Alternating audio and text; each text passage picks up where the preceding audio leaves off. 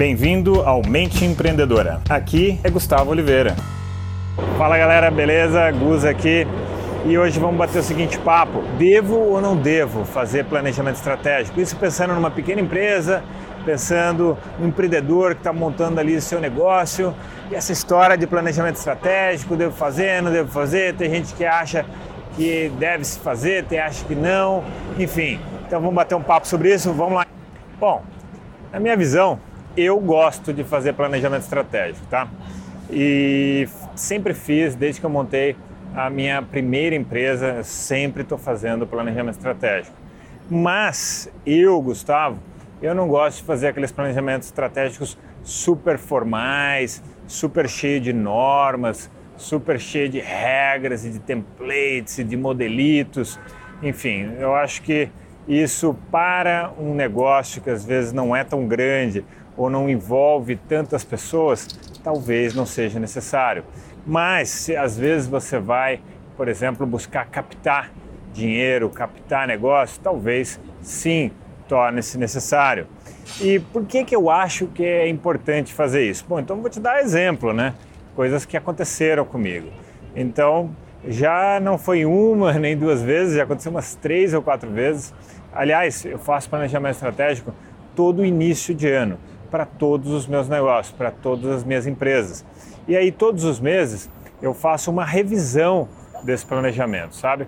Eu reviso, eu vejo se a coisa está caminhando bem, se está indo naquela direção que eu planejei e qual é o prazo de tempo que eu faço esse planejamento, né? De um ano, cinco anos, qual é? Eu gosto de fazer para um ano, tá?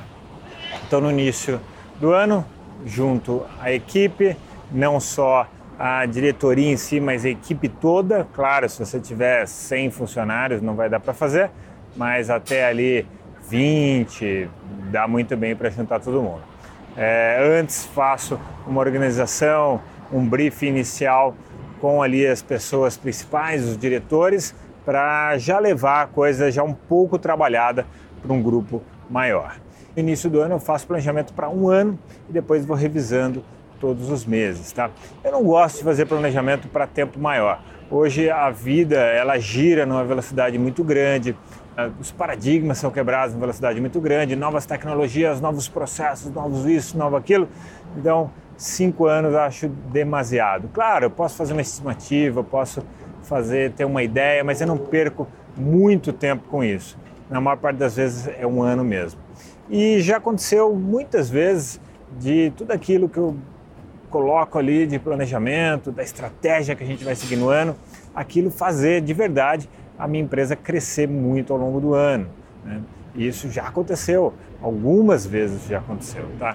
Então, não é, não estou falando isso com base em teorismo, né? Porque, por exemplo, eu fiz pós em marketing, pós em administração, então eu aprendi esse tipo de coisa lá. Mas é, eu, de tudo aquilo que eu aprendi, eu uso um pedaço, eu uso uma parte, aquilo que eu julgo mais importante para o meu negócio. Então fica aqui uma reflexão. Você pega uma metodologia de planejamento estratégico, olha o que, que para você faz sentido, olha o que para você vai ser útil. De repente nem tudo aquilo vai ser útil para você, tá? Às vezes o seu negócio é mais simples, às vezes a, a, o seu planejamento pode ser muito mais simples do que ficar perdendo tempo uma coisa muito complicada, que vai ficar burocrático, vai ficar tipo discutir sexo dos anjos. Aliás, nossa, isso eu detesto ficar em planejamento discutindo tipo sexo dos anjos. Cara, tem que discutir coisas relevantes, coisas que vão te trazer realmente, de verdade, algum benefício ali para o seu negócio, alguma evolução para o seu negócio. E não fazer qual o risco de não, de não se fazer? Bom, a coisa ficar meio sem rumo, ficar meio bagunçada, sabe? Você ir fazendo meio no empirismo ali, não que isso não possa dar certo, pode dar certo, mas o seu grau de intuição tem que estar tá muito ligado, tem que estar tá muito poderoso, tem que estar tá muito forte. E isso não é tarefa das mais fáceis.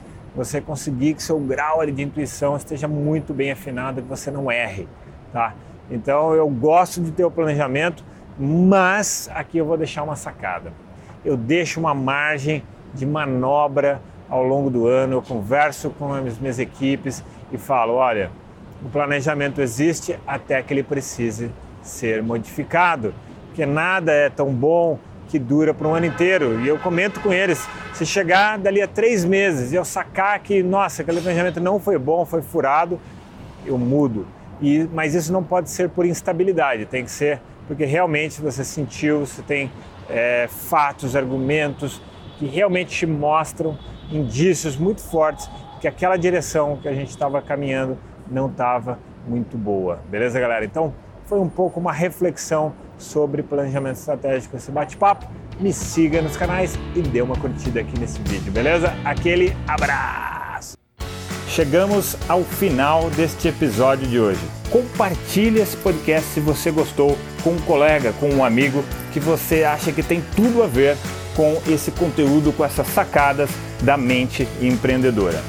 E se você gostou do conteúdo e quiser conhecer mais, eu te convido a acessar o meu site gustavooliveira.com.br e lá você pode assinar também gratuitamente a minha newsletter de vídeos, tá? Você vai receber vídeos de sacadas minhas, de conteúdo, de técnicas, de conceitos sobre essa parte de performar melhor como empreendedor, ter uma atitude empreendedora caso você não seja empreendedor e se ainda estiver disponível o download gratuito do meu livro A Mente Empreendedora, tá bem? Então acesse lá e acesse mais conteúdo ainda. Bom, até a próxima!